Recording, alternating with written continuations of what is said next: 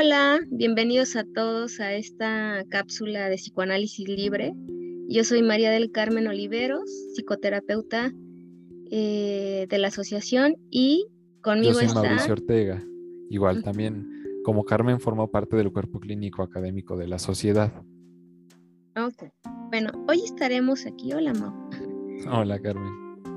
Hoy estamos aquí porque nos parece que el tema que vamos a abordar el día de hoy es un tema esencial para el inicio del tratamiento, ¿no? Y va básicamente, eh, o sobre todo, dirigido como al público en general, no tanto a colegas, sino para todas estas personas que de alguna manera tienen alguna duda de si inician tratamiento, qué, qué corriente psicológica les acomodará más. Bueno, nosotros con esta pequeña cápsula eh, pretendemos darles una pues idea. Una pequeña noción, ¿no? Una pequeña idea. Pues justo como que veníamos pensando, ¿no? Que, pues bueno, el psicoanálisis lleva como, pues más de 100 años de existencia, ¿no? Entonces como que en esos 100 años de existencia, más de 100 años, pues también un poco se ha difuminado, ¿no? Como que es, y justamente con el surgimiento de tantas teorías psicológicas y de abordajes terapéuticos, pues ahorita tal vez a veces no se sepa, ¿no? Si no se, si no se está dentro del ámbito sí, más o menos, y a veces aún estando, pues de qué va, ¿no? El proceso psicoanalítico que aborda. Entonces, pues justo por eso estábamos pensando en hacer esta cápsula. Y no sé, ¿te parece bien empezar un poquito a hablar, ¿no? De qué es el, qué es el psicoanálisis, ¿no? Que, que al final de cuentas es un método, ¿no? Fíjate que esto que acabas de decir como de, pues hay en boga un montón de ofertas acerca de cómo abordar la salud mental y también, por lo tanto, eh, el psicoanálisis al ser una disciplina que tiene tantos años de existencia, tiene igualmente críticas, ¿no? Críticas que precisamente van enfocadas pues algunos, armar algunos mitos, armar este, ideas erróneas acerca de, del abordaje, sobre todo mm, como que dicen esta, esta cuestión como si fuera una cuestión como solo sexual, ¿sabes? Sí, es una parte importantísima del que está metida en la teoría, pero bueno, el psicoanálisis no solo es eso, ¿no? Sino ya nosotros estábamos platicando acerca de la gran variedad de, de situaciones que se pueden atender a través del psicoanálisis. Sí, creo que igual, nada más como para ir dejando algunos puntos, ¿no? Primero, ¿por qué el psicoanálisis puede abordar lo que ahorita vamos a ir diciendo que puede abordar, ¿no? O puede ser de utilidad. Bueno, primero, como esto, ¿no? Que veníamos diciendo, el psicoanálisis es un método y es un método de exploración, ¿no? El psicoanálisis es un proceso en el cual se busca, ¿no? paciente y analista, paciente y terapeuta en equipo, pues ir viendo, ¿no? ¿Qué hay dentro de la mente? ¿Cómo funciona tu mente, ¿no? Y sobre todo, pues qué funcionamientos inconscientes existen. Y entender cómo estos funcionamientos de la mente, pues de una o de otra forma, terminan causando sufrimiento, terminan causando eh, dificultades, y terminan causando un montón de cosas, ¿no? Por las cuales pues las personas vienen, ¿no? Entonces, como eso primero, ¿no? Es un método de exploración de la mente y de los procesos inconscientes, e, e, especialmente o, o idealmente. Sí, y que es un método que, que sí es riguroso, ¿no? Es un método que tiene, bueno, es una disciplina que tiene un método, que tiene un objeto, un objeto de estudio y tiene precisamente herramientas para acercarnos a este mundo interno que acabas de describir. ¿Sabes? Entonces, eh, pensando en este método, ¿qué es lo que podría abordar, Mau? O sea, ¿qué es lo que para lo que está diseñado el psicoanálisis y que ha sido demostrado, ¿no? En su eficacia, en sus resultados, eh, que, que ayuda al paciente en el dolor psíquico, ¿no? En las relaciones con las personas que los rodean, la relación consigo mismo, este, ciertos avances que ahorita vamos a, mencionar de manera general en relación a, a, lo que puede ayudar, ¿no? O sea, qué tipo de, de problemáticas nos enfrentamos y que podemos ayudar con este método que nosotros ejercemos dentro de la, del consultorio, de la clínica. Claro, mira, como tal vez poniéndolo como muy, ¿no? Este, eh, muy segmentado, muy, ahora sí que muy escindido, este, pero como eh, para dejarlo un poquito más claro, ¿no? Para las personas, por ejemplo, pensando eh, primero, por ejemplo, en la infancia y en la adolescencia, ¿no? Uno puede pensar que existe solo para adultos tal vez, ¿no? Pero no, la verdad es que no. Primero, por ejemplo, pues estas situaciones, no diré casos porque es como, no, no me parece adecuado, sino que me parece más adecuado decir situaciones. Por ejemplo, de dificultades escolares, ¿no? Problemas de desempeño académico, problemas, digamos, en cuanto a la socialización, ¿no? De los niños, de los jóvenes, que si tienen conflictos eh, evidentes, ¿no? Desde como agresivos, este, etcétera, o conflictos o situaciones bien como de mucha timidez, como de mucho aislamiento. Este tema de las somatizaciones, ¿no? A veces es muy común en los niños, también en los adolescentes que si tienen este problema en, las pie, en la piel, de asma, cosas que como que son muy reiterativas y que a veces los, los médicos como que no logran hallar, etcétera. O a veces incluso el psicoanálisis, yo siempre ya digo como a los pacientes, no se trata ya solo de descubrir cosas, sino de construir o reconstruir cosas, ¿no? Entonces, incluso en estas situaciones de situaciones dolorosas o impactantes muy tempranas, ¿no? Como en los primeros años de vida, ya sea como estas cuestiones de abandono, de separaciones, de tratamientos médicos muy invasivos, que de alguna forma dejan una huella, pero que no dejan experiencia, digámoslo así, o dejan representación, como ahora podemos pensar, pues ahí el psicoanálisis puede hacer cosas, ¿no? Porque generalmente hay un impacto con todo esto. Entonces, por ejemplo, de, hablando de eso específico, ¿no? Infancia, adolescencia, podemos pensar cosas así. Sí. Y esto, bueno, espero que algunos papás que están buscando este cómo ayudar a sus hijos y que a veces eh, no es falta de amor, no es falta de paciencia, no es falta de interés, pero que los recursos emocionales no permiten eh, entender precisamente estas pequeñas, bueno, no, lo voy a decir pequeños, pero son en realidad grandes marcas que quedan en, el, en la memoria tal vez corporal, ¿no? En, los, en las emociones no precisamente en una memoria representada por recuerdos, ¿sabes? Entonces que son cosas muy tempranas que no son eh, elaboradas, ¿no? Ni siquiera como, ay, tengo un mal recuerdo y entonces cuando yo me acuerdo de eso me pongo triste, no, que son cosas como que dejan un vacío y que pues a veces los papás, eh, ya lo dije antes, no es que no quieran, no pueden, no, en realidad no hay una posibilidad si no es en un tratamiento que se rearme eso. El acompañamiento y, la, eh, y el compromiso de los padres es importantísimo, ¿no? Pero hay veces que es necesario recurrir a un profesional y está muy bien que se haga, ¿no? Ahora que tú dices como estas cuestiones este, de los tratamientos muy invasivos, ¿no? Que los papás también tienen dolor al acompañar a sus hijos eh, y ver el deterioro del cuerpo de los hijos, ¿no? Entonces, eh, ahí lo que, lo que pensaría es la importancia de que el niño tenga un espacio para poder elaborar y eso también ayuda a los padres a no estar tan involucrados emocionalmente en un sentido este como de, de quedar impotente, ¿sabes? O sea, eso ya es ayudar a los hijos. ¿no? Y es lo mejor que se puede hacer por ellos. Eh, y del lado de los adultos, pues, pues tú puedes ir comentando, ¿no? Como...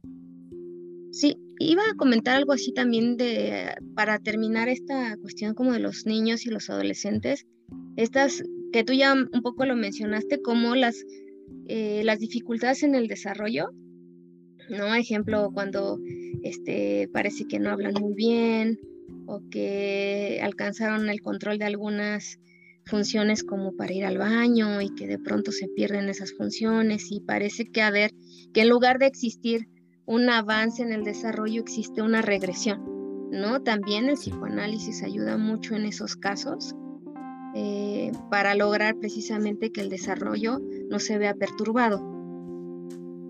Eh, ¿Qué otras cosas, este, al menos aborda el psicoanálisis en adultos?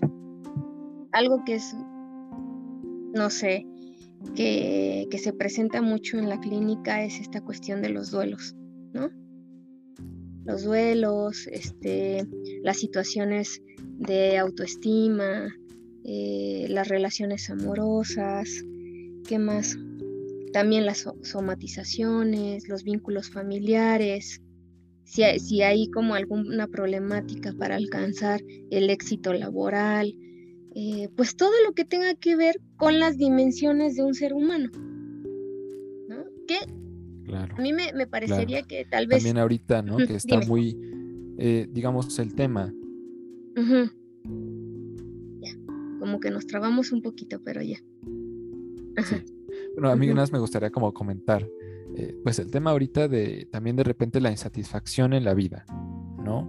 A veces las personas se sienten como con esta cosa del vacío, con esta cosa de, como dices, intento acá y no puedo crecer laboralmente, intento acá y no puedo formar relaciones amorosas estables.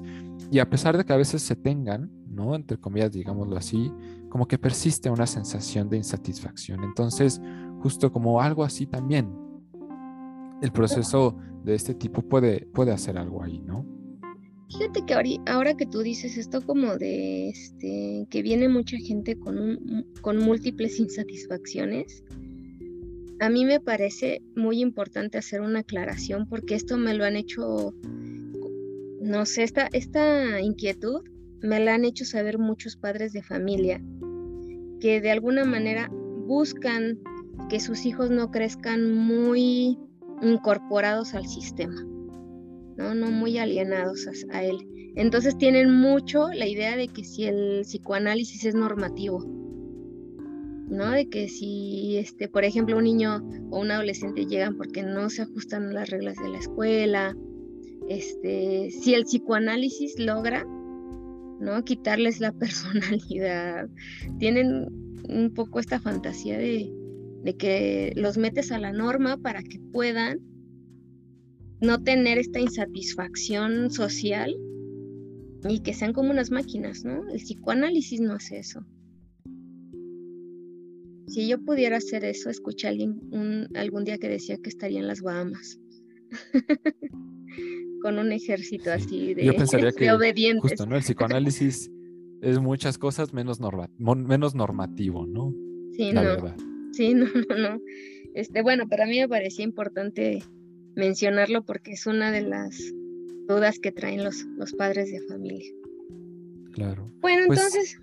Creo que también habría que hablar un poquito de, entonces, aunque sea un poco breve, pero hablar, ¿no? De las dificultades o con lo que uno como paciente puede encontrarse, ¿no?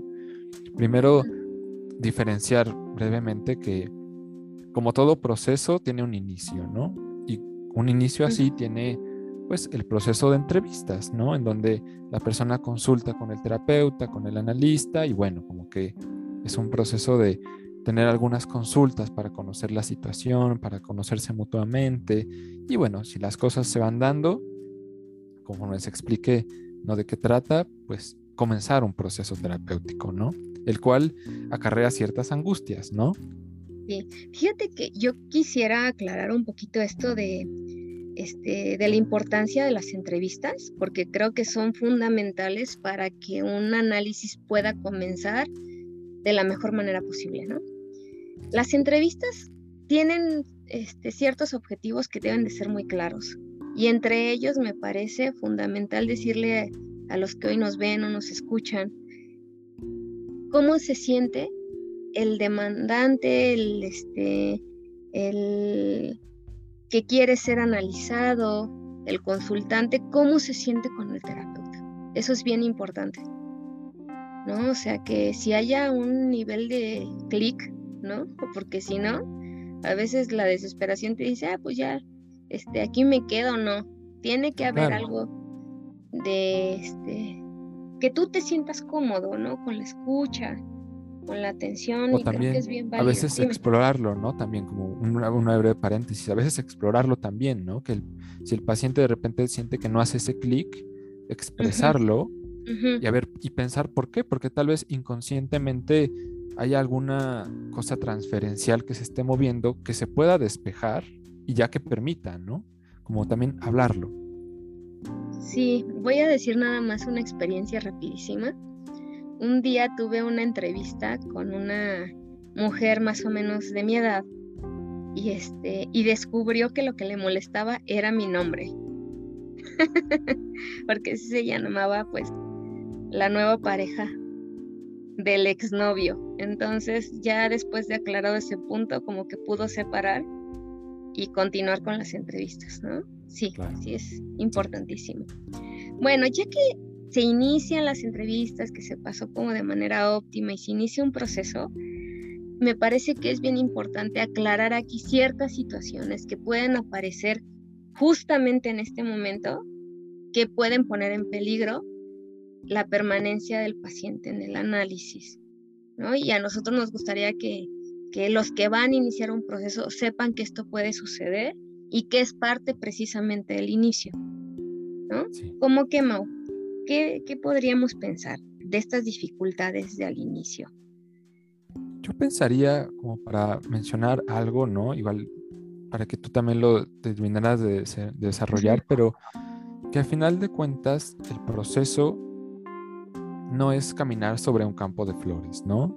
Que implica poner en duda ciertas certezas, que el psicoanálisis implica poner, ponerse en contacto con emociones y situaciones dolorosas y que muchas veces el paciente viene con una historia y un montón de mecanismos diseñados para evitar eso, ¿no?